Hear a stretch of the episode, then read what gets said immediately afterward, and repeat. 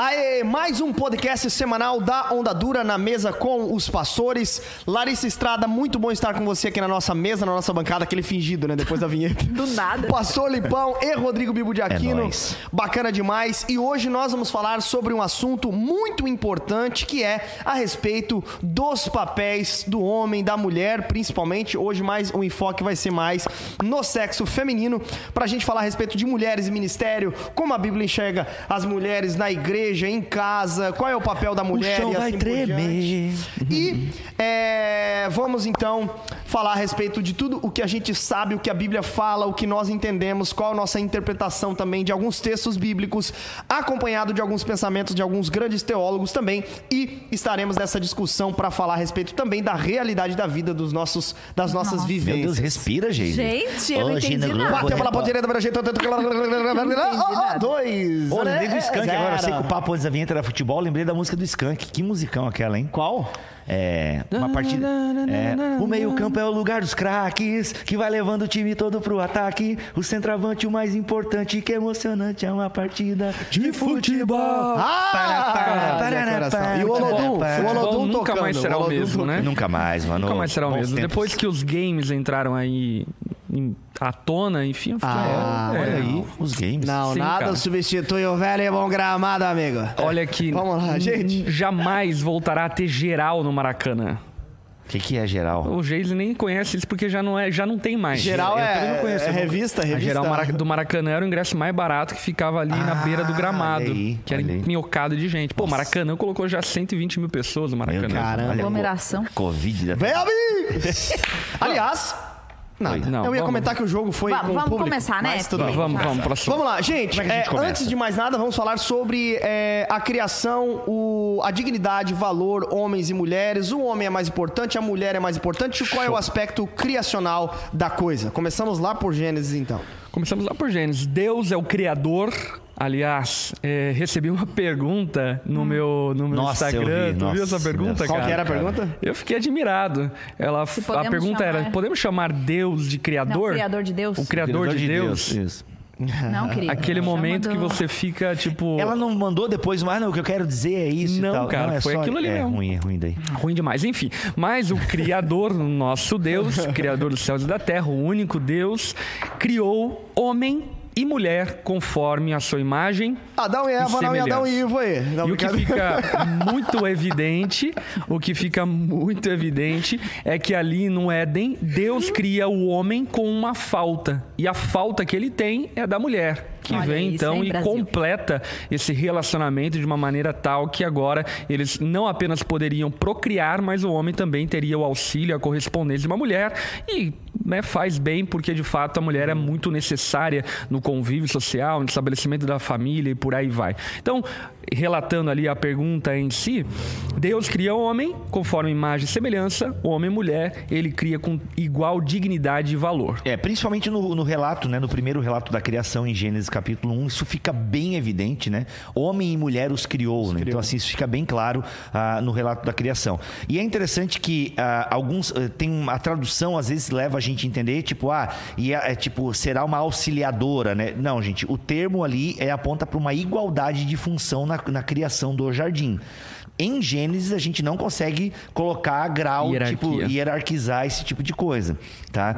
Ah, é, porque assim, é no relato 2 que a gente tem o homem dando o nome ali, mas não é o nome de Eva, né? Aliás, é, é o, nome, o nome de Eva foi o homem que deu? Foi, foi o homem que deu. É, justamente. Então, assim, ali, ali no, relato, no segundo relato pode ter ali um quê de ter autoridade porque dá nome, né? Mas o primeiro relato em Gênesis 1 é muito claro, homem e mulher os criou, e ou seja, é, esse negócio de ser uma auxiliadora não é, no- é no sentido de realmente ter um papel igual no cuidado com a boa criação de Deus. Então isso é bem importante, assim, né? A coisa vai degringolar em Gênesis 3 mesmo. Mas o ideal criacional de Deus é homem e mulher são imagodei de igual forma, né? O homem não é mais imagodei do que a mulher e, tipo, isso é fato. O relato criacional é homem e mulher são iguais perante Deus e perante a criação para o cuidado daquilo que Deus fez, né? Mas eu acho que fica também nas entrelinhas uma, uma diferença, ali eu não diria tanto de papel, mas uma diferença de ser. Porque o homem, ele tá sozinho no jardim E Deus então vê a falta que ele tem de uma mulher que então o completa, né? Então fica também evidente essa, essa diferença de ser e a, necessa- a necessidade do homem de ter uma mulher a- o completando. É, né? ah, mas aí eu consigo fazer uma leitura também que é possível, porque eu posso ler é, o homem e mulher no sentido de Adão e Eva como termos gerais para a humanidade, né? Uhum. Isso também é uma, é uma possibilidade, aliás, é uma possibilidade muito forte no texto, até da própria palavra Adam. O primeiro significado Humus. semântico da palavra é humanidade. né? Então, assim, a ideia de que a humanidade só é completa, por mais que eu possa ler Adão e Eva como um casal, eu posso ler também Adão e Eva como uma humanidade, onde eu só me completo na relação com o outro, né? Uhum. Tanto que a única coisa que Deus viu que não era boa é o ser humano ali sozinho, sozinho. entendeu? Sem um correspondente igual. né? Mas daí essa leitura já fica prejudicada, não acha? Porque se Adão representa a humanidade e ele não é bom estar sozinho, então a não ser que seja poético apenas, sim, sim, né? que é um relato poético, Exatamente, né? Mas se for por uma visão um pouco mais literal, então na verdade Adão era uma representação já do- de um coletivo, né? Sim. E, e, então, justamente por ser uma representação de um coletivo, a ideia de ter né, um complemento a esse coletivo é justamente passar essa ideia de complementariedade, né? O- a gente só é completo tendo um semelhante, entende? Embora ah, dá pra, dá pra é, adotar a ideia do complementarismo também sendo um casal. Dá, Um não, com mulher. certeza dá. Com certeza dá. Ah. Particularmente, É, eu, a- vejo acho que literal. A, homem e primeira coisa que, que eu acho que a gente precisa definir nesse sentido é que existe muito essa. é, esse, essa é como se, a, como se até Paulo né, puder, fi- fizesse com que a mulher fosse uma figura menosprezada. Né? E eu acho que a primeira coisa que a gente precisa definir aqui. Uma leitura equivocada do texto. né? É, a primeira coisa que a gente precisa definir aqui é o real valor diante de Deus que tem o homem e que tem a mulher, Uhum. né? Antes de falar sobre uma, um aspecto mais histórico-cultural e, a- e ali o que, que E uma aconteceu. aplicação eclesiológica. É, com, a- com o papel da mulher, exatamente. E, e também na igreja. Mas é, de cara, eu acho que é importante salientar que, diante de Deus, mulher não é menos nem mais, né? Mas é, Perfeito. tem o mesmo valor e dignidade que o homem tem, a mulher tem, né? São figuras exatamente criadas por Deus à imagem dele, né? Ponto. Sim, isso é bem claro, né? O versículo 26 e o 27 do primeiro capítulo, isso deixa extremamente claro. E é interessante, gente, aqui até abrir um, um parêntese cultural, a gente tem que entender que a mulher, no, em contexto mundial, com raríssimas exceções, a mulher sempre foi um ser diminuído, um ser menosprezado. Isso é um fato cultural inegável, inegável, tá? E a Bíblia existe, e na Bíblia existe uma acomodação cultural. Por exemplo, a Bíblia não vê nenhum problema em colocar a mulher como um bem do marido. No- nos Dez Mandamentos, a, a mulher é meio que elencada como um bem do marido no último mandamento. Então, assim, mas é, é porque a gente não pode ler a Bíblia com os nossos, os nossos olhares modernos, né? Que fala da mulher, do resgate da mulher. contexto, né? Tem um contexto. e É por isso que as pessoas fazem uma leitura. A exegese e a hermenêutica é tão importante. Ah, porque a Bíblia é machista, a Bíblia é patriarcal. Não, eu não acho que seja uma, uma afirmação correta para a Bíblia. Claro, você pode fazer essa afirmação com base nas compreensões modernas que nós temos de mulher e tal. E que eu acho que são muito boas para a mulher, esse avanço que nós tivemos nos últimos 30 anos. Agora, mesmo a Bíblia es- estando inserida num contexto cultural onde a mulher, né, era tipo assim, ela era um ser que respirava, para os gregos mesmo nem alma tinha, né? A mulher não podia cuidar da cidade, nada então. Isso e, e de alguma forma a Bíblia tem uma acomodação cultural e ela se adapta, né? Por isso que para você entender o que eu tô falando. Você não consegue imaginar Jesus falando assim: "Não, entra lá naquela cidade, mata todo mundo e toma conta de todo mundo". Você não consegue imaginar Jesus falando isso, né? Não, mas você, o pai de Jesus falou isso no Antigo Testamento. Entende? Entra lá e mata um pessoal lá para poder invadir a terra. E é o mesmo Deus de amor, enfim, por aí vai. Só que existe uma acomodação cultural. A Bíblia, ela de alguma forma se adequa à cultura do seu tempo. Agora, mesmo tendo essa adequação cultural, é incrível como no texto bíblico a gente tem uns respiros de novidade. Como, por exemplo, o fato da mulher aqui ser colocada como imagem e semelhança do Criador. Então, isso aqui é um grande avanço. Como a mulher, por mais que ela fosse tida muitas vezes como uma, uma propriedade do marido, também na Bíblia Sagrada, mas o cuidado que esse marido tinha que ter com a mulher. Isso a gente não via em outras culturas. né? E, e tal reafirmação dada no Novo Testamento pelo próprio apóstolo Paulo em Gálatas, né? quando ele afirma que em Cristo já não há mais judeu, nem grego, homem, nem mulher, enfim. Ali Paulo está ressaltando esse princípio criacional que de alguma forma foi distorcido por conta do pecado, a Sim, dignidade que existe no ser humano, a imago Dei. Eu até estava comentando aqui no off-topic, né? Por exemplo, Jesus chama 12 apóstolos, 12 homens. É, Jesus chama, que eu já vou dar uma cutucada, né? Jesus chama 12 homens porque só homens podem ser é, obreiros e só homens podem ensinar com autoridade? Eu penso que não. Até porque ele tinha muitas mulheres envolvendo o ministério dele, né? Ele Várias. poderia ter chamado a mãe dele. Poderia. Maria Ele- Madalena depois. É, tinha enfim. várias mulheres que, inclusive, sustentavam o ministério de Jesus. Lucas 8. E abrigava Jesus nas Sim. casas. Então ele poderia. Agora, por que, que ele não chama? Eu acho que ele não chama não porque a mulher não pode exercer liderança, mas porque seria muito estranho para cultura da época ele chamar mulheres.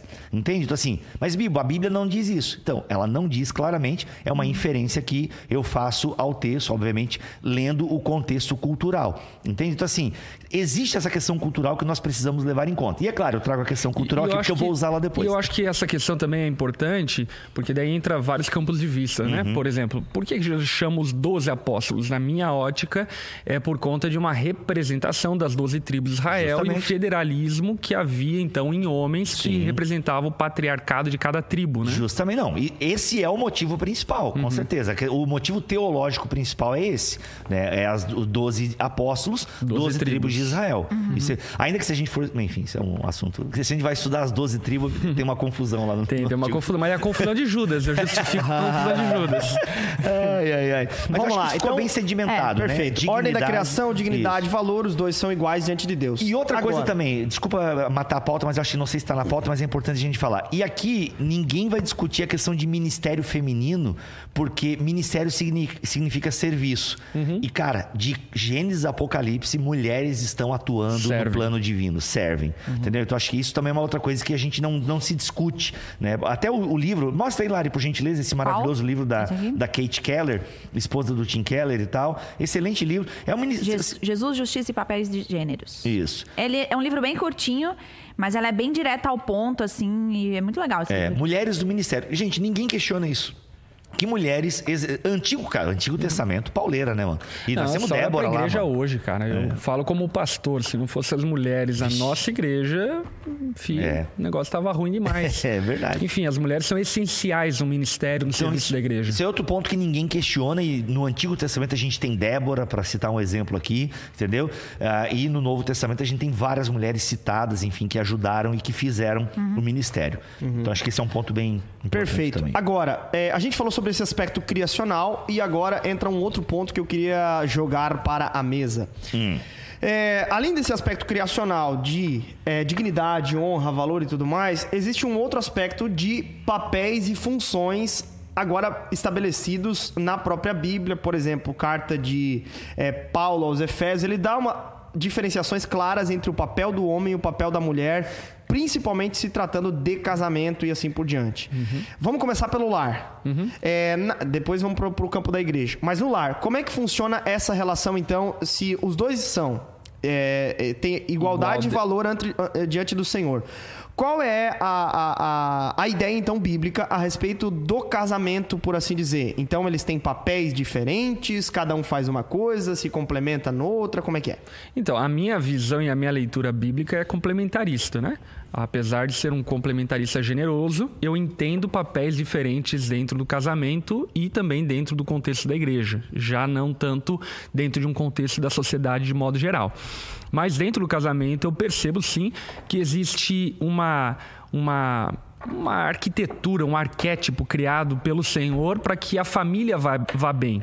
E esse arquétipo, essa arquitetura estabelecida pelo Senhor, eu entendo que é o estabelecimento do homem como cabeça do lar, como eh, a palavra vai deixar evidente, representando o próprio Cristo, que é o cabeça da igreja, e a mulher como corpo desse cabeça, que então deve eh, submeter a missão que Deus deu ao cabeça do lar.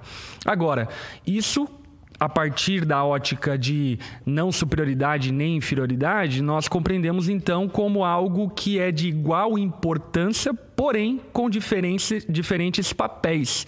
Eu acho que existe uma estima muito grande a respeito da função de liderança, de autoridade, enfim, que é uma estima que não necessariamente é correta, porque normalmente essa estima está baseada em equívocos de liderança e numa ideia equivocada de que necessariamente alguém que lidera é alguém maior ou superior do que aquele que é liderado. E Jesus desfez isso de uma forma muito abrupta quando ele, o líder dos líderes, né, o Senhor dos senhores, o Rei dos reis, se humilha servindo, inclusive enquanto servo, servindo como ainda mais servo, lavando os pés dos seus discípulos e servindo então como servos. Portanto, eu entendo é, a questão familiar como algo complementar, onde o homem tem um papel e a mulher tem outro papel. Isso não significa que um é maior ou melhor que o outro, mas significa que a família, para um bom funcionamento, deve fluir a partir da liderança do homem e a partir da submissão da mulher. Então, é, concordo em partes. é porque eu tenho um pouco de dificuldades com a ideia dos papéis, assim. Isso para mim não é claro nas uhum. escrituras, assim, tipo sal, saltita aos olhos, né? É, uma coisa que eu acho, só interromper, perdão, sim, Bibo, sim. mas acho que uma coisa que é algo que eu tenho refletido e pensado muito, interpretando o texto bíblico, até por conta do nosso curso de casais, enfim, é a distinção entre papéis e tarefas. Porque Isso, é. eu penso que muita gente. Tu até fez um post no teu Instagram sobre isso. Exatamente. A galera acha que a ser dona de casa, ela fica lá cuidando, limpando, lavando a louça, cuidando dos filhos e tal. Não, o lar hebreu era bem dinâmico. Né? Exatamente. E, e, o que eu penso é que, por vezes, as pessoas confundem tarefas e papéis. Aí, confundindo tarefas e papéis, elas pensam que o fato, por exemplo, de lavar a louça é um papel da mulher. Não necessariamente, porque quando é eu olho para o relato bíblico, eu percebo que o papel da mulher é um papel de corpo de um cabeça do lar, que é o marido. Então, não tem a ver com a tarefa, mas tem a ver com o funcionamento do lar. Sim. Então, alguns pontos interessantes que eu acho é, dentro dessa questão aí. É, eu penso que é inegável que a gente tem. Isso tem que ficar muito claro e que não é claro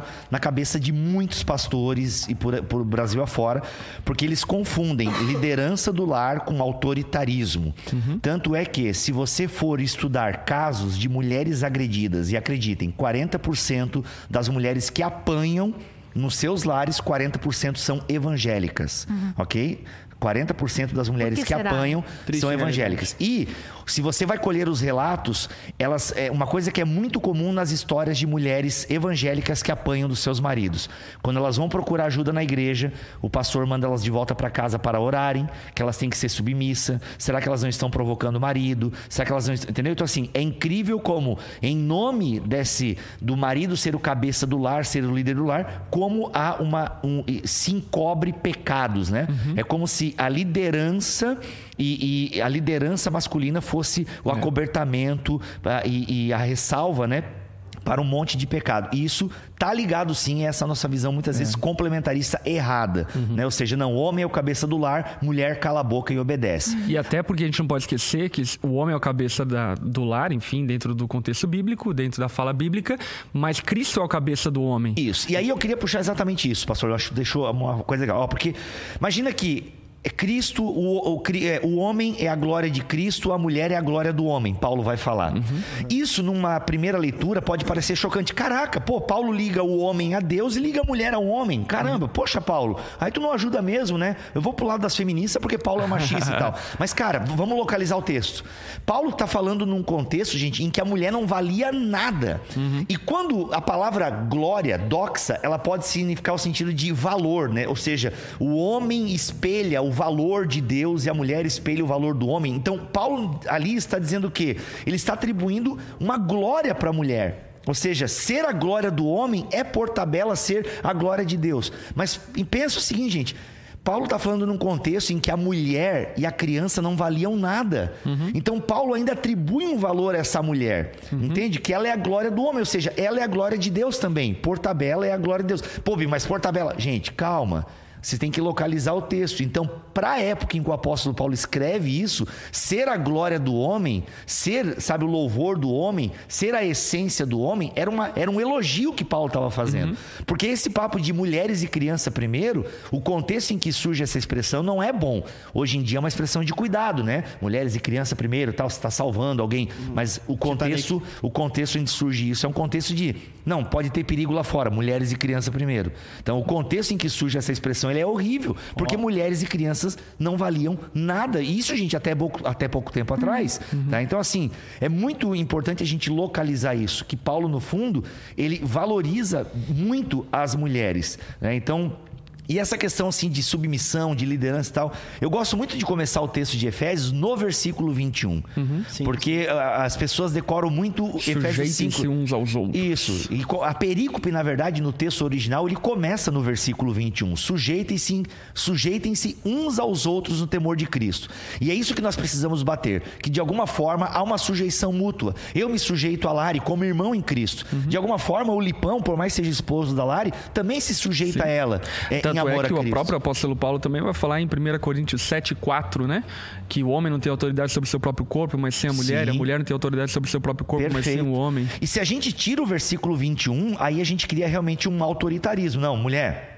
Sejam submissas ao- ao- aos vossos maridos. Só que a gente Mas nem eu acho que nem o texto. assim dá, nem Não, assim a gente- dá, Mas a porque- gente nem continua o texto, porque, cara, olha o amor, o amor que Paulo tá falando para os maridos terem pela Sim, é- esposa. é isso que eu ia O amor dizer. sacrificial, cara. Amem a sua esposa como Cristo amou a igreja. Então, assim, é, é- é incrível como esse. E, e Então, o ideal bíblico, ele é uma ideia de é, sujeição a Cristo em primeiro lugar, antes de pertencer a qualquer coisa, lembrar que pertencemos Uhum. ao Senhor, que somos membros do seu corpo, até ele vai falar na continuação do texto no verso 33, no verso 31, é, que nós somos membros do seu corpo. E depois, então, essa organização é, por assim dizer, no casamento, onde o homem, de fato, ele lidera na submissão ao Senhor e no temor de que é submissa ao Senhor, e a mulher se submete no entendimento de que ela é submissa antes ao Senhor. E eu acho que esse é um ideal maravilhoso da Bíblia, porque antes de mais nada, nós precisamos lembrar que pertencemos ao Senhor. E, aí, e eu acho que vale ao a Senhor, pena também salientar, que isso é um plano ideal. Ideal, Não está tratando de variáveis que nós vivemos de homens machistas, de violência doméstica, de adultério. Tanto é que, por exemplo, a própria carta de divórcio ela é liberada por Moisés como uma concessão por causa que o ideal entrou em parafuso Pela dureza do vosso coração. pela dureza Jesus do vosso coração, isso. é. exatamente. Então, é, é- é importante a gente salientar isso, porque por vezes, por exemplo, algumas pessoas querem aplicar o princípio da submissão num contexto onde uma mulher está sendo espancada. Sim. Ou o homem é um banana. Exatamente. então, existe a necessidade de nós observarmos o plano original de Deus e a falência que o pecado causou nesse plano e, de certa forma, então, a gente compreender a aplicação. E aqui eu quero abrir mais um parênteses para ficar muito claro isso. O pastor Lipão falou assim: cara, como é que uma mulher vai ser submissa a um homem que a violenta emocionalmente, financeiramente, sexualmente? Cara, não. Não tem porque eu, eu tô batendo nessa tecla, gente, porque eu, eu terminei de ler o livro O Grito de Eva. E, mano, esse livro me deixou mal, mal, porque é, uma, uma- é um lançamento até agora da Thomas Nelson. E, mano, é uma investigação de várias mulheres cristãs que sofreram abusos horríveis em nome do sejam submissos aos vossos maridos. Lembrando que a Bíblia não ensina dessa forma, mas é a forma com que muitos pastores ao longo dos anos e dos séculos têm ensinado esse texto de uma submissão, sabe, cega. E não, não, pelo amor de Deus, gente, olha, é, é qualquer tipo de agressão, violência, vaza, procura a polícia. E se o teu pastor mandou tu voltar para casa orar, denuncia o teu pastor também por negligência, pelo amor de Deus. É porque é muito sério isso. Mas enfim. Então, sobre essa questão de papel, é isso. Eu penso que, é, para mim, é- não é tão claro. Eu acho que os dois têm responsabilidades é, no lar. Por exemplo, tem muita gente que, com base nisso, cria uma teologia de que a mulher não pode trabalhar fora de casa. né? então, eu acho isso um pouco complicado também, principalmente pensando na realidade que a gente vive hoje, com o salário mínimo que a gente tem. né? então, ah, não, a mulher tem que ser do e nem lar. só na realidade do que a gente vive, né? Mas é fazendo um comparativo com o próprio contexto cultural israelita, por exemplo. A gente olha para Israel e muita gente pega, por exemplo, o conselho de Paulo para título, que a mulher tem que ser doméstica, do lar, enfim, e não entende o contexto doméstico do contexto judaico. Olha aí. No contexto judaico, por exemplo, não havia saneamento básico. Ser do lar era pegar um monte de fezes e levar para fora do acampamento, fora da vila. Não é As como mulheres fazem hoje. isso. Não tinha um contexto, por exemplo, de máquina de lavar roupa. Lavava, enfim, a mão na- no rio. É, não tinha um contexto de agropecuária. Gente, a casa de um judeu tinha animal dentro. Tinha ovelha dentro, cabrito dentro, enfim. Que é onde Jesus nasceu, inclusive. Hoje também Exatamente. tem mães de pet. Então, o ser doméstica Galera, dentro de um ambiente sacanagem. bíblico é completamente diferente. O comércio era em casa. É, quando você, por exemplo, vê um The Chosen da vida, você consegue visualizar melhor isso. A, a colheita que o marido e a esposa faziam, enfim, era vendida dentro da própria casa. Ali era o comércio, é ali que eles vendiam. Então, o ser doméstica Uhum. dentro de um contexto bíblico não significa o ser doméstica dentro da realidade que nós vivemos hoje, é, culturalmente falando. Isso aí. Embora, é, né, at- até, enfim, né, não, não há problema em ser, não há problema em, em Não. estar em casa, né? De forma alguma, em se momento E até melhor. privilégio? Não, e até melhor. Eu acho que seja melhor. Se a mulher quiser, É. entendeu? Por exemplo, eu vou Se o falar... homem tiver condições também. Foi o que aconteceu lá em perfeito. casa. Quando a Xanda foi demitida do trabalho dela, e agora a gente tem o Caléo, dois anos e tal, condições especiais, enfim. Aí a gente falou, tá, vamos ver, dá pra ficar em casa? Dá. Pá, fizemos umas contas aqui, esticamos dali, corta daqui, vai de lá. Não, amor, se tu quiser ficar em casa, fica. Entendeu? Foi um, foi um combinado, entende? E o combinado não sai caro, como diz o ditado, entendeu? Agora, ela tá aberta. Quando ela quiser voltar a trabalhar, tem o meu apoio, entendeu? E eu sei que os nossos filhos não vão ser negligenciados por isso. Agora, é claro que é muito bom que, né, que, que alguém possa ficar em casa. Eu conheci um caso em que o marido ficava em casa. E, cara, e é muito interessante porque a gente estranha quando ouve falar isso, né? Tipo, porque a nossa estranha, ideia do... tá ok? É, não, é aquela ideia de que o homem sai pra caçar, a mulher fica em casa e tal. Mas não, é tipo, foi um combinado do casal. Ela, ela foi promovida num emprego excelente, com um ótimo salário. E como eles tinham, acho que dois filhos na época, não, então beleza.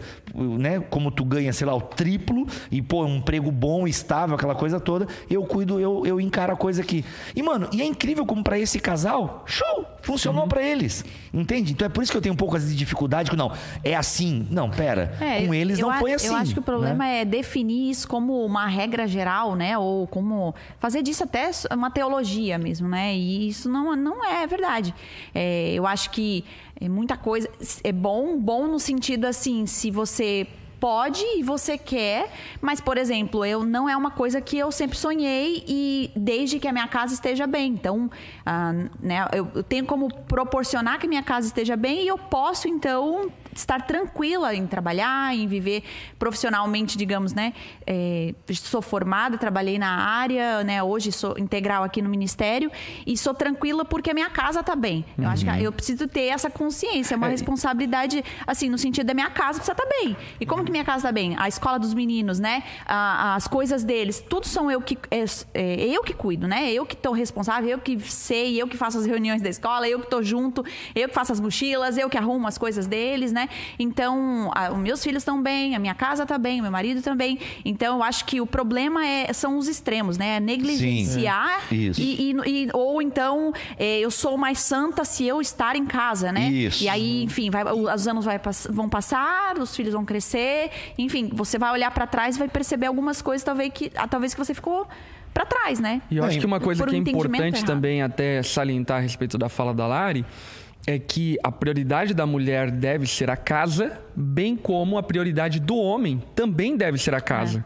Ou seja, aquele que não cuida da sua casa é pior que o descrente, porque muitas vezes a gente fala isso em detrimento do fato de que o homem também precisa priorizar a sua casa. Ou seja, se ele tiver que, sei lá, eh, deixar o emprego para cuidar de um filho que está são adoecido, ele né? deve fazer isso, porque a prioridade do homem e da mulher deve ser a sua Até casa. porque isso testifica a pregação, né? E até, vamos dizer, é, no caso Lipão, A autoridade, como, né? como Aham. né, pastor, isso testifica a- É. a- o pastoreio dele, né? É, o conteúdo. e- então a ideia aqui que nós estamos trabalhando é é a criação, os homens são iguais em valor e em honra, homens e mulheres são iguais em valor e honra e tudo mais. Existe, né, na nossa visão como igreja, principalmente, né, não a do Bibo agora, mas a visão nossa aqui, que é o complementarismo, né, nesse É, sentido. até muita E gente também- pergunta, né? Como que a onda enxerga? O termo técnico é: nós somos complementaristas generosos. Acho que é o melhor termo técnico para se aplicar. Uhum. E nesse sentido, a gente olha para a realidade do lar, então, e é, percebe que há de fato a liderança do homem e a submissão da mulher, entendendo a ordem criacional, vários, várias ordens bíblicas com relação a isso. E é, também não há uma demonização, como muitos tentam fazer. é, da tarefa da mulher no lar. Isso, né, é, não há essa realidade. Agora, é, o nosso entendimento, então, é de que se você pode, você fica, mas se você não pode, se não é a sua realidade, então, é, é, enfim, é, pode é, É, entrar no até mercado um, de trabalho aí eu só e assim por diante. chamo atenção para uma coisa que daí eu diria que é mais para a questão emocional e se tratando de futuro da mulher. Aí é mais uma ótica pastoral, né? É, enfim, acho que, por exemplo, quando um neném nasce, é óbvio que a mulher vai ter que dedicar-se full time para essa função durante algum tempo.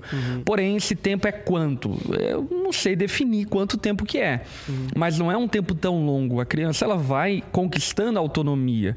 E eu vivi numa realidade, por exemplo, aonde né, os pais e não os meus pais, mas pelo fato de meu pai ser pastor, eu vi essa realidade em outras famílias, enfim, eh, as mulheres se abdicaram completamente das suas vidas, da- dos seus trabalhos, assim por diante, e voltaram-se completamente para os filhos. O que, que aconteceu na maioria desses casamentos? Quando os filhos saíram de casa, casaram, acabou o casamento. Porque o elo entre ela, o marido, ela e a casa, ela e a vida, era apenas os filhos. Portanto, aqui eu só faço um alerta sobre é, a preocupação minha aí como pastor das mulheres que tornam os filhos a sua vida e tudo aquilo que elas têm são seus filhos. Isso pode parecer virtuoso e é virtuoso até um certo limite, mas quando extrapola esse limite é extremamente nocivo, perigoso, até mesmo para a questão psicológica da esposa. É. A gente vive num contexto pós-queda. Eu vou falar uma parada aqui meio. Depois vocês me corrigem até me tira do programa. É, pra- só pra criar um suspense. Eu nem vou falar algo tão grave assim. Não, é que eu quero dizer o seguinte: é, eu acho que é, é tudo- ao Senhor, primeiramente. Isso. É eu, eu- eu vou até me, me amparar numa fala que o pastor Lipão falou anteriormente. A gente tá falando de ideal aqui. Tipo, é maravilhoso o homem ser o, o sustentador da casa, a mulher cuidar do lar e tal, aquela coisa toda. Isso é tudo maravilhoso. Mas eu conheço alguns casos, pelo menos uns três, próximos a mim. Eu imagino que os telespectadores, os web espectadores conheçam casos e até mesmo vocês. Que, cara, que, sei lá, depois de 15 anos de casamento, acabou o casamento e aquela mulher não tinha uma profissão, aquela mulher não, ela só sabe limpar casa.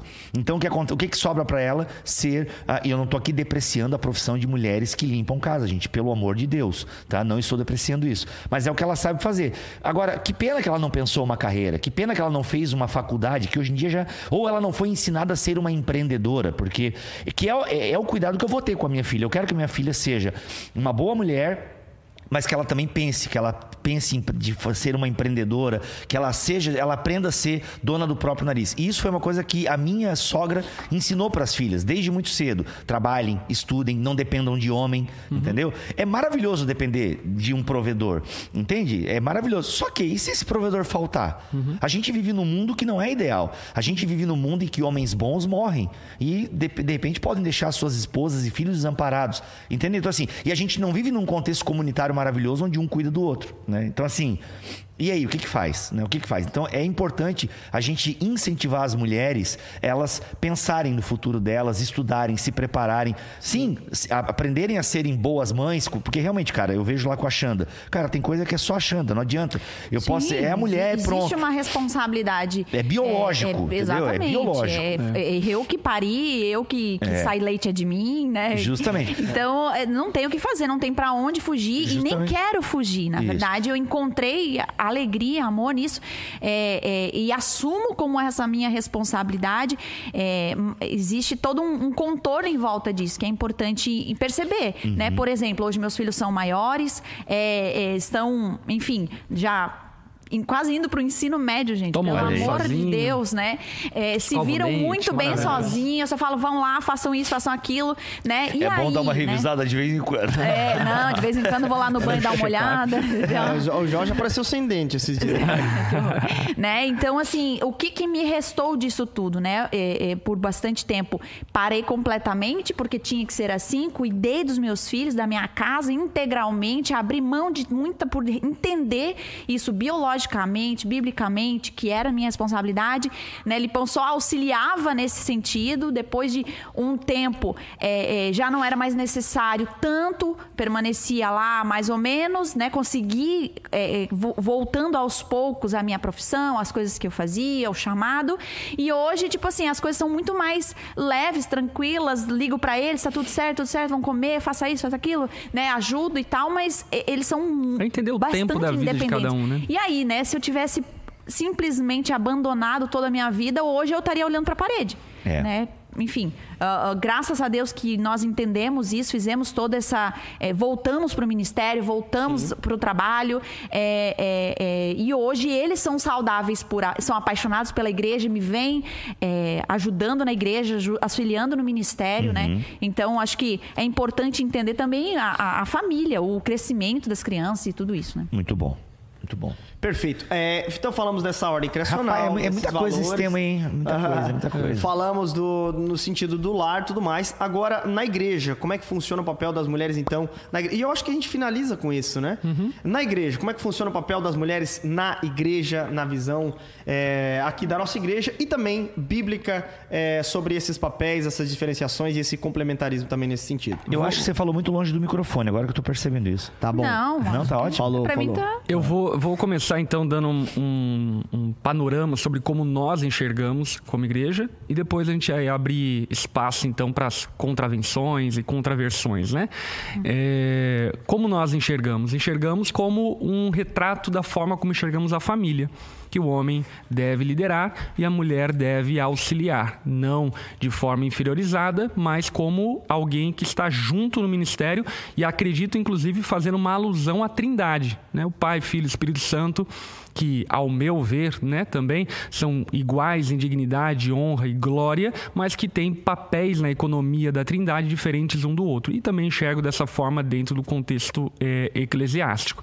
Dentro da nossa realidade como igreja, nós fomos amadurecendo as nossas convicções com o passar do tempo, não apenas as nossas convicções, mas principalmente a nossa prática como igreja a partir das nossas convicções, porque nascemos, enfim, como é, um movimento de jovens um tanto quanto desorganizado e naturalmente aquilo que é desorganizado precisa ser organizado e com o passar do tempo, então, fomos estabelecendo limites, estabelecendo o que pensávamos e assim por diante. Uhum. De maneira prática, o que nós entendemos? Entendemos que é, a função de pastor presbítero ou pastor de governo da igreja, ela é reservada a pastores homens.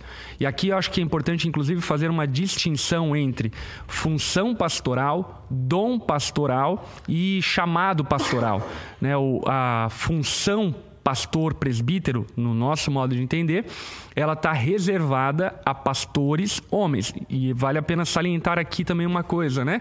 Isso não significa que a mulher deve submeter-se a todos os homens. Significa que ela deve submeter-se, num contexto como igreja, a pastores presbíteros homens, né? E é bem importante isso porque é, pode criar-se uma ideia de, de, de diminuição, enfim, de supremacia masculina e assim por diante, que não é a ideia. Então, entendemos que eh, os pastores presbíteros homens são aqueles que governam a igreja. O que significa na prática? Significa na prática que eles lideram a igreja, lideram os orçamentos, lideram eh, as disciplinas, lideram o ensino e por aí vai. As mulheres podem servir ministerialmente dentro do contexto da igreja? Sim, podem, e não somente podem, como eu diria que devem servir ministerialmente dentro do contexto da igreja o que elas podem fazer? Elas podem fazer aquilo que tiver ao encalço ministerial que não seja é, o contrapor ou extrapolar a liderança é, de governo da igreja. Então elas podem pregar, não, por exemplo, essa questão da pregação, né? Como a gente entende que elas não devem ter as mulheres que têm o dom pastoral e o dom de ensino, assim por diante, elas não devem ter uma, uma contraposição ou melhor, uma um ensino diferente? É um ensino diferente a respeito daquilo que os homens autoritativamente estabeleceram dentro do contexto da igreja. Né? Então, uhum. por exemplo, alguma questão doutrinária é, divergente ou algo do tipo, isso não é um papel da mulher dentro de um contexto de ensino fazer na, na igreja. Mas elas têm autonomia para cuidar de outras mulheres, autonomia para pregar ocasionalmente, autonomia para estar em, em, em, posição de influência é, sobre as mulheres em contexto de encontro de mulheres e até, enfim, outras igrejas pregando e assim por diante. É dessa forma como nós entendemos de maneira básica. Uhum. Perfeito, perfeito. Bom, acho que um texto que a gente tem que discutir aqui é, que é, aliás, gente, quero fazer um jabá. A gente não vai entrar em muitos detalhes aqui nesse na mesa, pelo visto, até pela questão do tempo. Mas jogue aí no Google Ordenação Feminina BTcast ou Bibotalk. Ah, eu, eu ouvi. É, eu, é um podcast muito legal que a é gente com a Carol fez. Baza? Não, é com Não. dois integrantes do Bibotalk mesmo, o Milhoranza e o Vitor Fontana. É um defendendo o igualitarismo, outro defendendo o complementarismo. E ficou muito legal, como é tudo gravado com gente da casa, foi super educado e tal, apresentando os dois pontos de vista. Ah, porque o que o pastor Lipão trouxe aqui é uma compreensão que a onda tem a partir dos textos bíblicos. E essa compreensão é possível. Ela é possível. Ah, o meu contraponto aqui seria somente dizer que não é a única forma, né?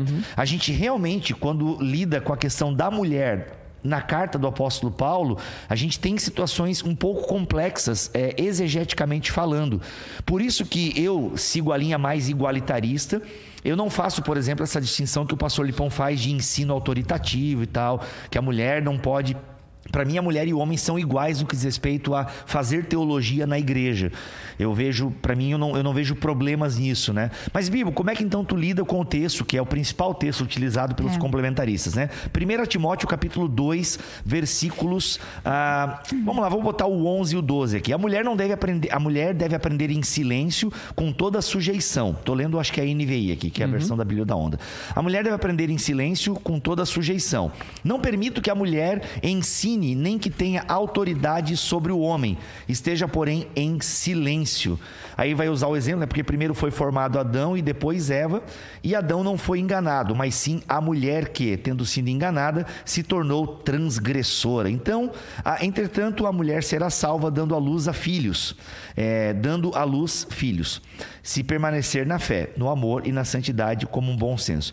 É, no meu entendimento, não no meu, né, mas de vários teólogos, ah, e aqui é importante, gente, tem teólogos bons dos dois lados, né? Tem teólogo maravilhoso que defende essa posição, tem teólogo maravilhoso que defende a outra. Então, ancorado é, como Nijai Gupta, por exemplo, é, é, próprio N.T. Wright, seria muito triste a gente ler esse texto de Paulo e querer aplicar ele para a igreja hoje, sem considerar a situação da carta de 1 Timóteo.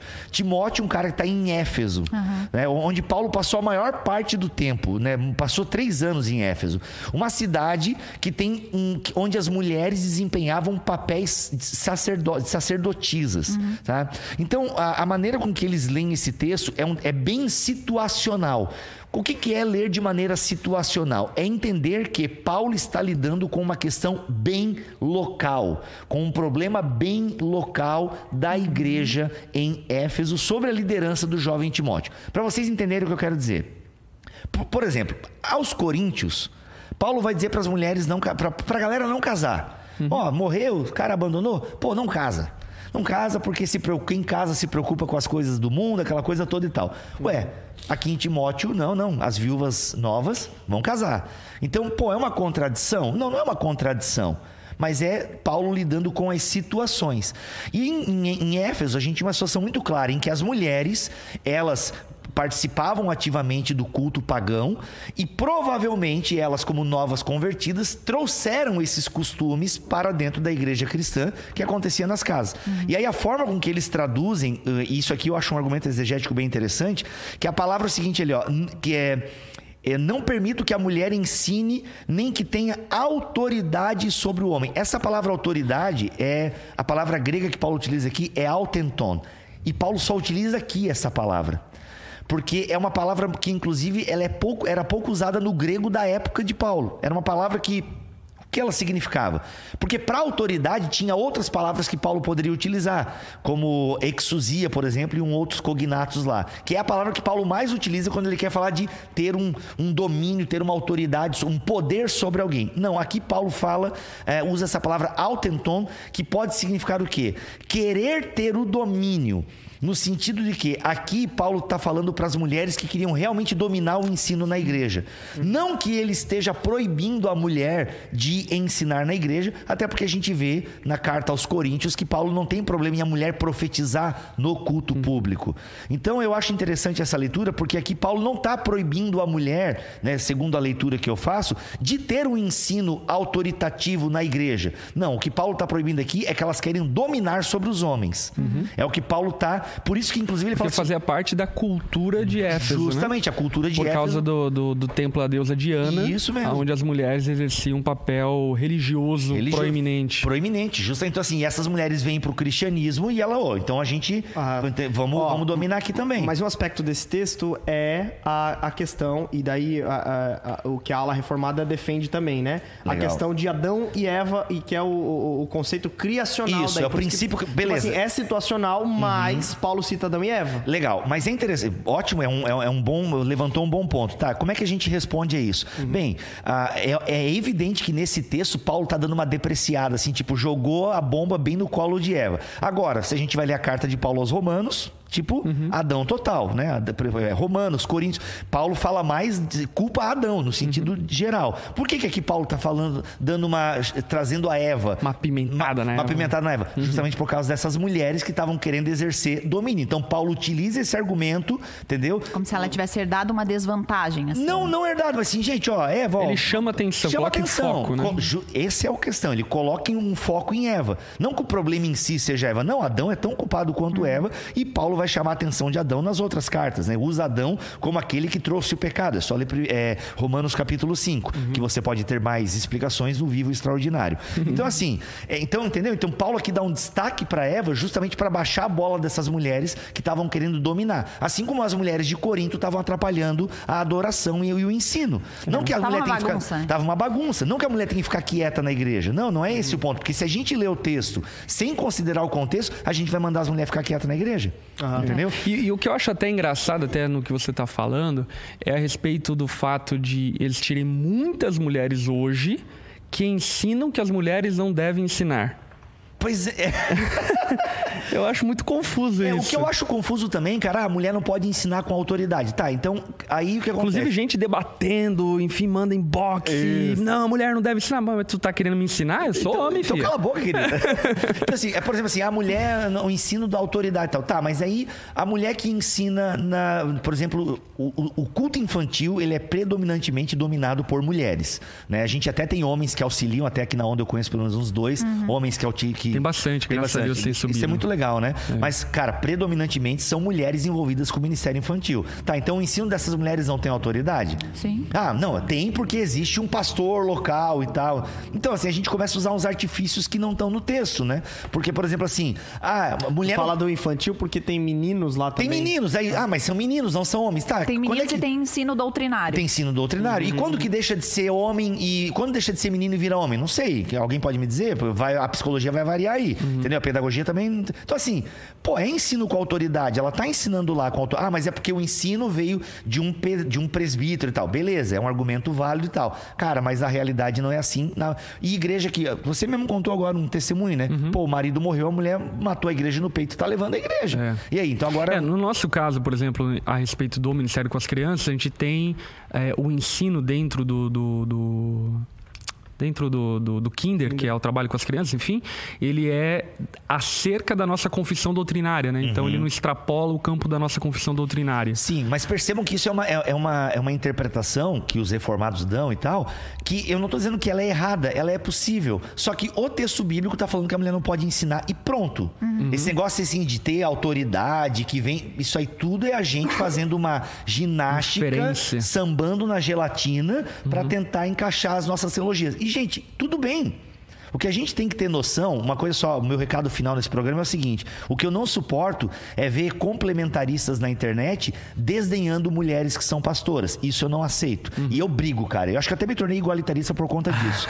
Porque eu assim, acho que você é arminiano e igualitarista por causa disso. Acho que Bibo. sim, cara, porque eu, eu me, me revolta pessoas tratarem um, tratarem um tema tão complexo da teologia De maneira com tão meme, pobre, né? com meme, tipo assim, ah, o pessoal dizendo que na igreja deles tem pastora. Puf, é pena que só não tem na Bíblia, né? Calma, meu amigo. Gente, Vamos tratar a questão do ensino autoritativo, FEB. Mano, FEB tinha moral na igreja Uhum. de Roma. Paulo não. Ca- Quem é quem é a autoridade sobre FEB ali? Porque não era Paulo. Paulo não tinha autoridade em Roma. Talvez Pedro. Mas não vamos falar sobre isso aí, que senão os irmãos católicos começam a ficar muito felizes com a gente. Mas, enfim, não sabemos quem tinha. Mas o fato é que Febe está lá, recomendada por Paulo, entendeu? Poderíamos falar de Júnia e, de- e usar o argumento de que Júnia, na verdade, era um homem, por causa. Cara, é um argumento que ninguém na academia mais está aceitando direito. Então, assim, cara, nós temos mulheres proeminentes no Novo Testamento, entendeu? É aquilo que eu falei no começo. A questão cultural, ela é presente e, e muitas vezes a- os próprios autores bíblicos seguem a cultura da sua época. É, até mesmo Filipenses 4:2, né? O apóstolo Paulo vai falar, por exemplo, que o que eu rogo a Evódia e também a Sintique é que vivam em harmonia no Senhor. Sim, peço a vocês leal, companheiro de jugo, que as ajude, pois lutaram ao meu lado na causa do evangelho com Clemente e meus demais cooperadores. Os seus nomes estão no livro da vida. Olha aí, mano. O que, que é esse trabalhar junto aí? Paulo falando, é minha cooperadora, tá junto. Operadora, a Priscila Propagação ensinando. do a-. Priscila! E eu acho que não era pra lavar louça, não. Também acho que não. Faz a comida aqui enquanto a gente decide as coisas aqui. Eu também acho que não. Mano, Priscila ensina Apolo, velho. Tá errado, é. A Priscila não obedeceu Paulo, então. Priscila ensina Apolo. Não, não, mas é Priscila estava debaixo da autoridade de Áquila. Ah, mano. Pô. Desculpa, né, mano? Não, pô. Eu tenho Mas vontade tá. de falar, mas eu vou ficar quieta. Vou me Não, não, fala, fala, Não, fala. não. Gente, o que tem que ficar claro é o seguinte, gente. Eu vou fazer em vez de falar. É, isso aí. Eita. Não, é que, assim, tem que ficar claro que os dois, as duas posições, elas encontram respaldos bíblicos, entende? O Elas, problema eu acho que é a, a geração do extremo, né? Os cara? extremos. Tipo assim, se não é uma coisa, tem que ser outra, e se não é essa outra E eu acho que coisa, um, é pecado. um- um desrespeito desonesto, pobre em relação, primeiro, né, a uma possível interpretação bíblica, que eu também considero aquilo que o Bíblia está falando. Eu optei até por entender a minha família, entender a Isso aí, Bíblia, é uma opção enfim, que faz, uhum. é, irmos para essa direção como igreja, mas é uma opção que eu entendo que existe contraposição honesta para essa posição, enfim. É, então acho que isso é um ponto e outro é não entender os contextos, né? Por exemplo, você pega uma igreja quadrangular, ela foi fundada por uma mulher. Aí você olha para um contexto onde se aceita o pastorado feminino. Cara, eu já fui pregar em algumas quadrangulares onde a mulher é aquela que governa a igreja. Eu, particularmente, não acho que seja o ideal, mas igrejas muito bem cuidadas. Então, você vai para a realidade, você fica tipo assim, entra, opa, peraí, não é tão assim. Justamente. E o que eu quero dizer é o quê? É que a maioria das pessoas que ficam esbravejando isso e tal, enfim, é, cara, não tem, não conhece nada de igreja, nunca saíram do bairro delas, nunca estabeleceram uma igreja, não conhece as adversidades que se enfrenta uma igreja. Por exemplo, esses dias atrás eu estava comentando aqui, eu fui pregar em uma igreja aonde o, o marido, enfim, da, da, da mulher que, que pastoreia lá a igreja, faleceu e a mulher assumiu a igreja então do falecido marido. Você vai olhar para isso e vai condenar? Tipo, não, tá errado, não pode ser assim. Enfim, é complicado. Então, Sim, não, tanto que as igrejas que ordenam mulheres ao ministério, cara, elas não estão. Isso assim é uma discussão para elas assim, tipo, meu, vocês estão discutindo isso ainda? Porque aqui já acontece há muito tempo, Uhum. né? E tá funcionando. Porque tem liderança feminina que é ruim? Tem várias.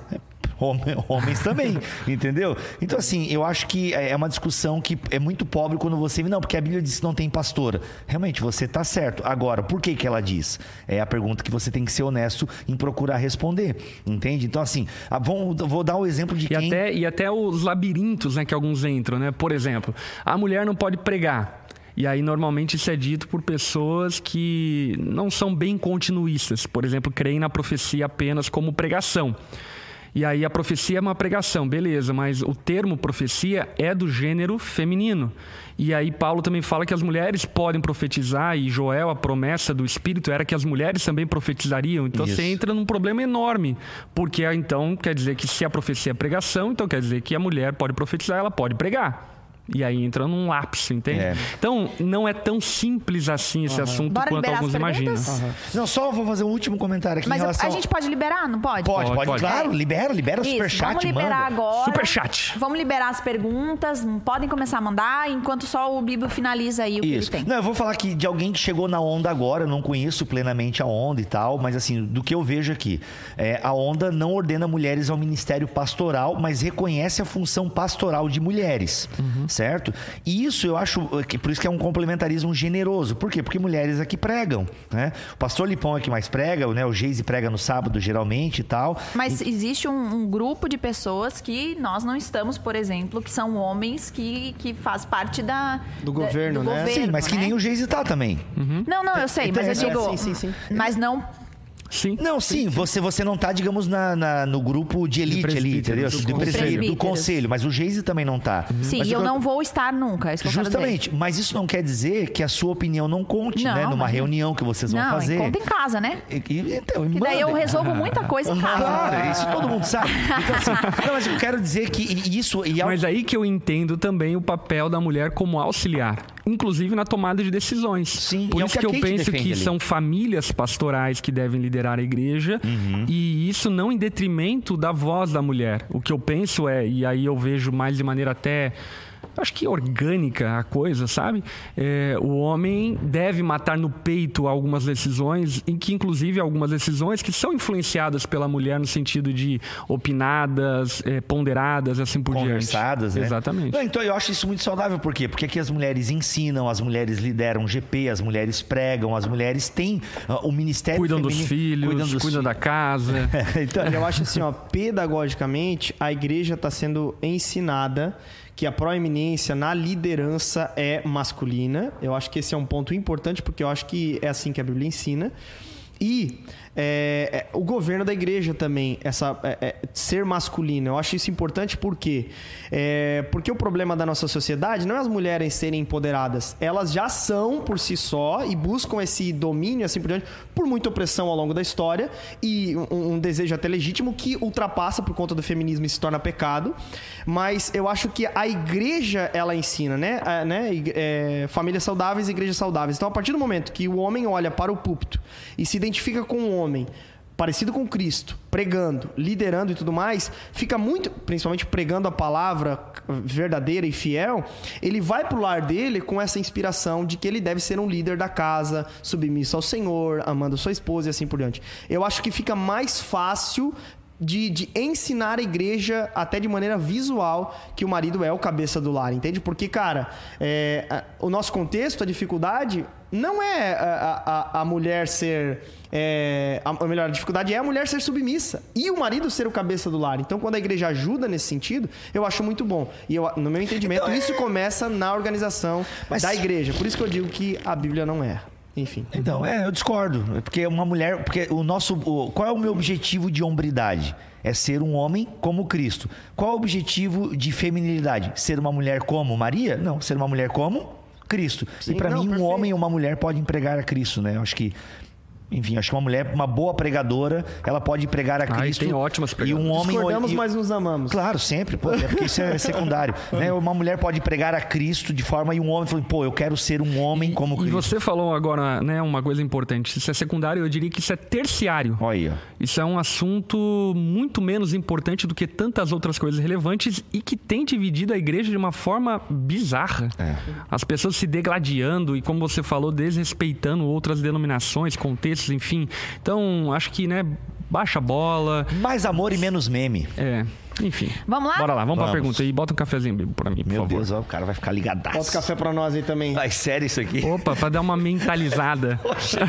O que, que deu? Nojo. Tem um chicletinho no Ai, fundo. que nojo! Felipe! O Lipão tem esse costume, cara. Ah, É pra dar. É, é pra deixar um toque de Um dia menta. tomei uma Ai, que água, um dia tomei uma água lá na casa de vocês e tinha um chiclete dentro. Mentira! Parecia um dente Que dentro nojo. da xícara. aqui, Que nojo. Aí eu falei, vai se Ah, essa... mas não tatua aqui, Ah, aquela.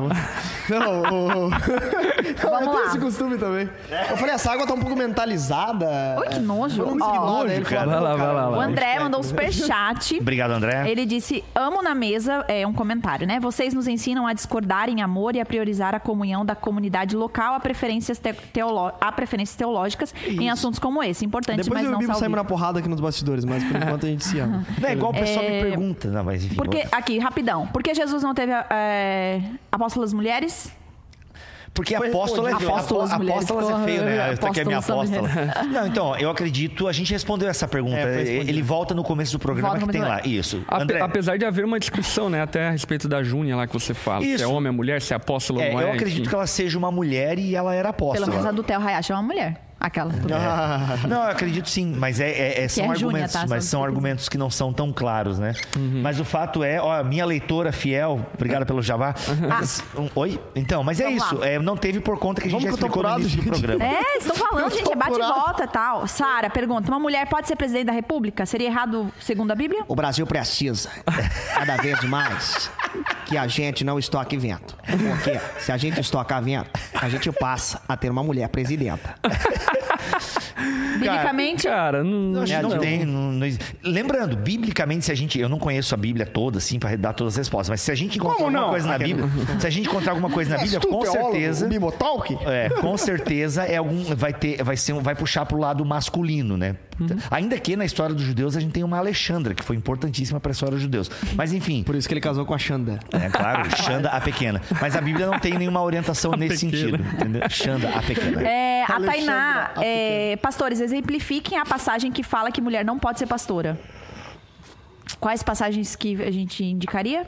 Não, essa passagem que a gente explicou aqui, que é Eu muitos acho que é bom utilizam essa citar é, 1 Coríntios. 1 Coríntios 11. Capítulo 14, né? E tem o 14. Porque 1 Coríntios capítulo 14, que muitas vezes é utilizado para falar que a mulher não deve ensinar, exercer autoridade, enfim, está relacionado com a ordem no culto, Isso. dentro novamente de um contexto cultural, onde as mulheres tinham uma influência sacerdotal no contexto pagão.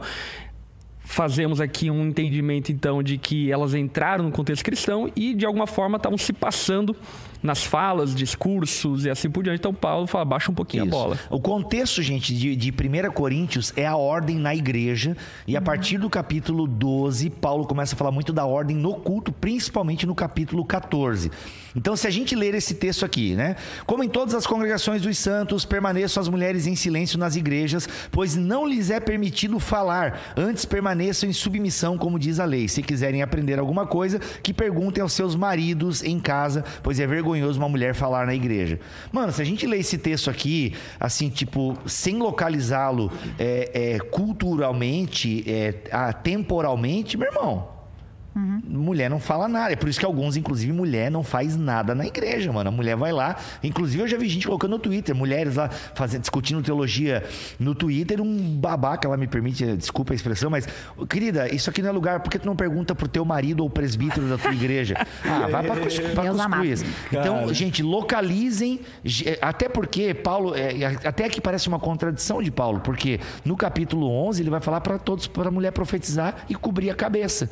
Então parece que Paulo está se contradizendo, porque ele está falando para a mulher profetizar e cobrir a cabeça, aqui está dizendo para a mulher ficar em silêncio. Quando, né? Quando Isso profetizar. vale a pena salientar que é na mesma carta. Na capítulo mesma carta. 11, Paulo fala para a mulher profetizar e cobrir a cabeça, Isso. e no capítulo 14 ele fala para ela ficar em silêncio. Isso. Certo. Então o quê? Paulo está querendo combater as mulheres que se passavam durante a reunião e, e, e, e- e prejudicavam o ensino. Ok, Tamires Agora, de fato, aqui um ponto contra é, o, igual- o igualitarismo, né?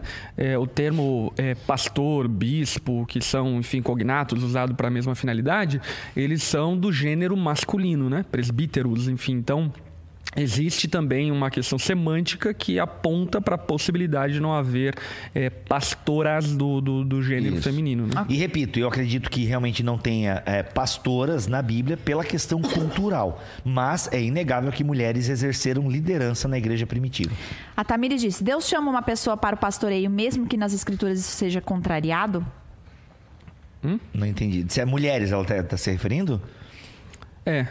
Ah, o chamado de. A gente já discutiu isso até em algum Que daí é o momento. dom né? pastoral também, É. né? O Deus- dom pastoral é uma mistura de vontade da pessoa com chamado divino, É. né? Porque ao mesmo tempo que a gente sabe que Deus que dá os dons e que capacita as pessoas ao ministério, como a gente tem em Efésios, por exemplo, mas ao mesmo tempo aquele que almeja o ministério, boa coisa deseja, né? Então é uma mistura de vontade nossa com chamado de Deus e reconhecimento da comunidade. O Iago disse: Martins? Não, Santos. Salve, Iago. Ah, o amor sacrificial, como Cristo amou a sua igreja, direcionado aos homens, não seria uma forma de submi- submissão? Cristo foi submisso a Deus em seu sacrifício e se entregou a um povo que não merecia. É isso aí, eu, eu, eu creio dessa É total. forma. Até porque no contexto amplo ali, é parte do versículo 21, Isso. que é tudo tratando de sujeição e submissão. A Dea disse: é, então, na visão do Bibo, mulher pode ser ordenada pastora igual ao homem, correto? Correto. Na visão do Bíblia, sim. Que não é a visão do Bibo, né? Eu sou amparado aí em grandes teólogos da história. A Gabriela pergunta de novo por que, que não é ideal a mulher ser pastora, e volta um pouco, né? Que eu acho que a gente já falou bastante. Ahn, o Nicolas pediu para falar mais sobre a passagem que Paulo fala sobre as mulheres pregarem. Acho que também já. Já Já falamos. falamos, já falamos. E eu repito, ó, gente, é, ou- ou- ouçam o podcast Ordenação Feminina do Bibotal, que tá bem legal. E também recomendo esse livro da Kate Keller, que vai na visão da onda dura. Acho que a onda dura reflete bastante, bastante, bastante. essa visão da Kate. é, mostra de novo aí, Lari, por gentileza. Ah. É um livrinho que vale a pena, gente. Ó, é pequenininho, capa dura, só perde pro meu em termos de beleza, tá? Mas assim, ó, é muito bacaninho esse livro aí. E, e, ó, fica a dica aí. A Maria Eduarda disse: há quem requeira o apostolado de Maria Madalena por ter sido enviada por Jesus após vê-lo ressurreto. O que vocês acham sobre isso? Eu acho força É uma inferência absurda do texto, porque ali o envio é pra falar o que estava acontecendo ali pros apóstolos, não um, um apostolado, né? Agora, eu acho genial ser uma mulher, né? Isso aí tem, uma, eh, tem um humor na É. Bíblia que é fantástico, porque Deus escolhe como primeira enviada para falar da ressurreição uma mulher, sendo que a mulher não tinha credibilidade naquela época. Isso me leva ainda a testificar da veracidade do fato, porque se a Bíblia quisesse contar uma história mentirosa, ela só ia utilizar argumentos bem aceitos pela sociedade da época. E não, a Bíblia não tem medo de dizer que foi uma mulher, tanto que quando ela vai lá falar, galera, tu tá louca? Não, o pessoal ainda vai lá conferir. Aliás, inclusive é uma mulher que chega falando no portão, né? Que chega assim, ei, Pedro tá lá no portão. Para, guria, Pedro tá preso. Tipo, mulher não tinha credibilidade nenhuma na época, gente. Nenhuma. E eu, eu até somado a isso, eu quero fazer aqui um comentário que o, o Hernandes Dias Lopes, no comentário dele, cita o Wisby, é, do verso 11 de, segunda, de 1 Timóteo, né? 2, quando ele fala: A mulher deve aprender em silêncio com toda sujeição. E aí o Hernandes Dias Lopes, no comentário sobre esse versículo, vai falar. Concordo com Warren Bis e Wisp é, quando ele diz que o termo silêncio é uma tradução infeliz, pois Isso. dá a impressão de que as mulheres cristãs não devem jamais abrir a boca dentro da igreja. Trata-se do mesmo é, termo traduzido por manso em 1 Timóteo 2,2. Algumas mulheres estavam abusando da liberdade que haviam encontrado em Cristo. Bom argumento, é verdade. Isso vale para Coríntio também. Tá? Isso também vale para o mesmo argumento vale para a questão da carta. Então assim, não é ficar quieta, mas é agir de forma branda. Muito o Jonathan lembrado. disse: Mas quando Paulo fala sobre a mulher ensinar na igreja, ele usa a criação por base. Isso não seria uma proibição incontestável as mulheres ensinarem na igreja? Acho que é uma carta pessoal. Falamos isso também. Falamos isso também. Mas só para não deixar viajando, né? É basicamente o argumento que o Bibo levantou, e é um argumento que eu nunca tinha ouvido, Bibo. Olha aí. Muito bom. É, foi basicamente de que o apóstolo Paulo coloca um foco na situação de Eva, assim como, por exemplo, quando ele vai falar sobre o federalismo de Adão, ele coloca um foco no homem como causador do pecado. Hum. O Rafa Paiva. Abra... Nossa. O que, que foi isso? Isso foi um espirro? Rafa Paiva da nossa implantação de Beijo, Machado. Isa, beijo.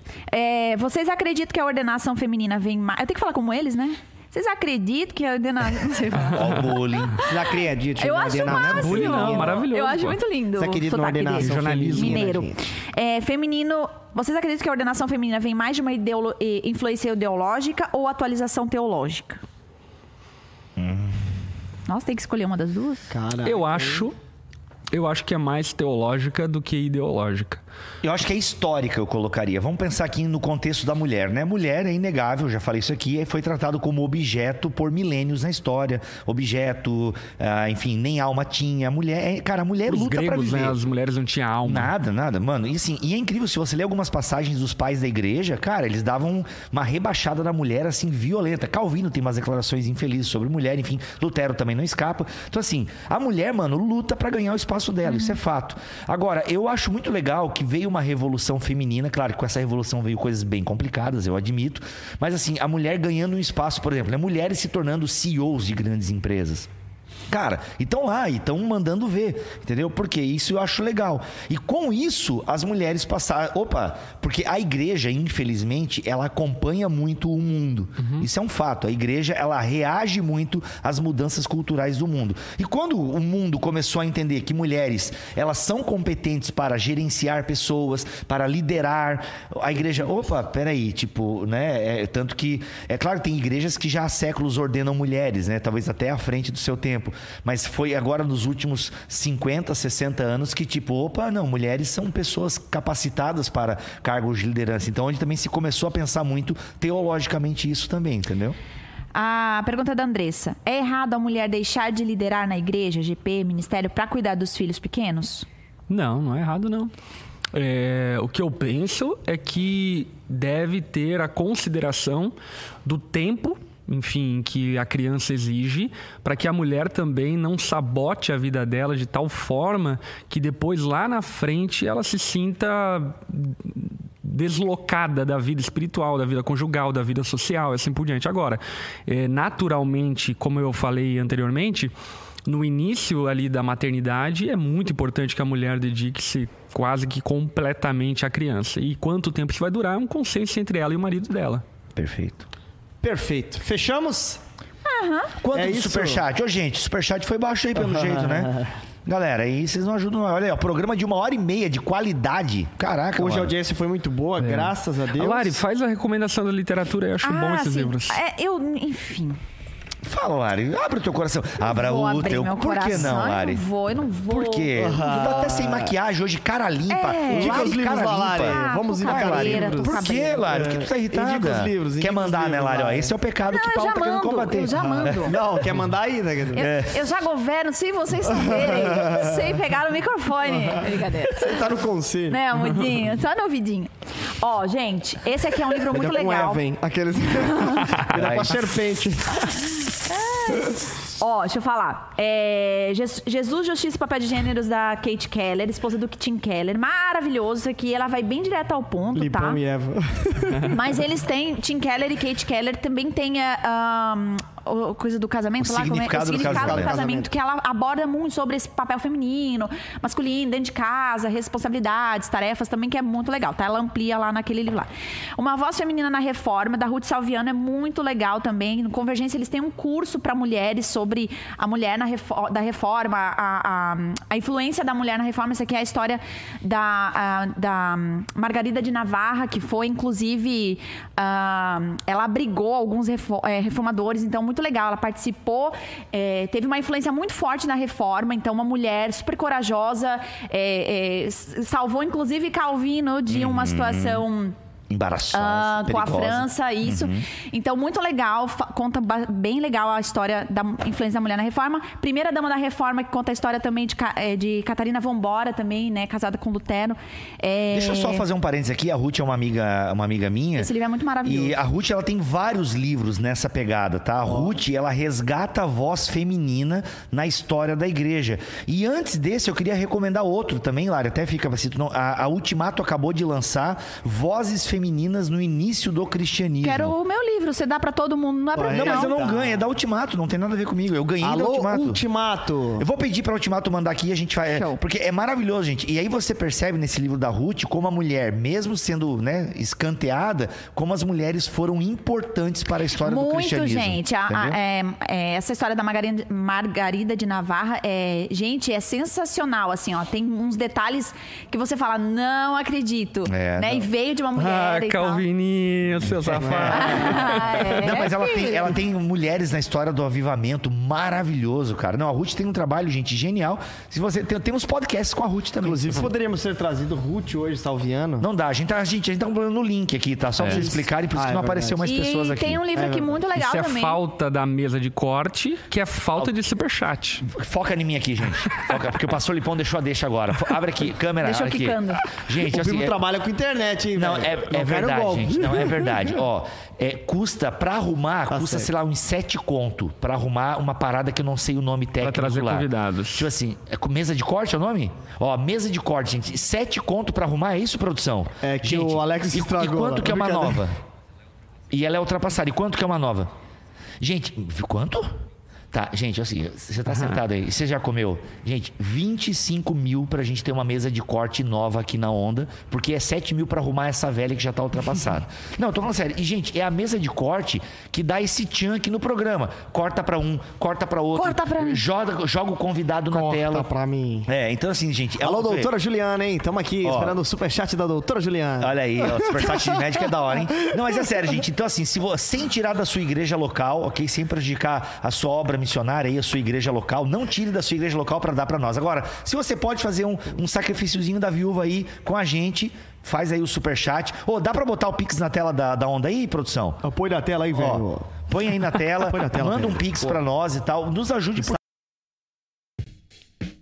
tem muita coisa que a gente faz aqui. Faz o Na Mesa, estudo bíblico na segunda-feira, que é aberto, não é só pros membros da Onda. Verdade. É aberto ao público da internet. Então tá lá. Tem, cara, tem. é, Aliás, estudo bíblico de estu- estúdio novo. Cara, ficou maravilhoso. novo. E aí, ó, Estúdio bíblico. Estúdio bíblico. é então, verdade. assim, nunca fui convidado, só pra deixar registrado aí. Então, assim, ó, Opa. aí o que acontece? É, nem daria também, mas obrigado. Não, tá um time fera, Por que né? não daria? Não, não é só convidar, né? A gente faz um esforço. Então,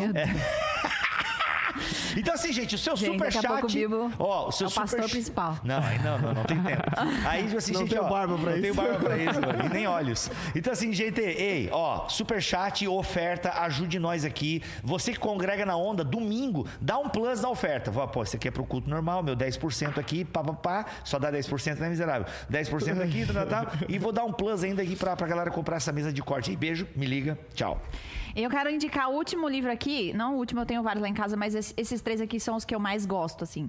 É, esse aqui é bem grosso, bem grossinho, assim. É Feminidade Radical, é Fé Feminina em um Mundo Feminista. É uma ex-feminista, enfim, ela muito inteligente, ela traz toda uma abordagem histórica, o que, que aconteceu, é, o que, que prejudicou. Nossa, é, é um livro excelente. Inclusive, a gente tinha aqui na Store, só que já foi tudo, tá? Então fica aqui, Feminilidade Radical.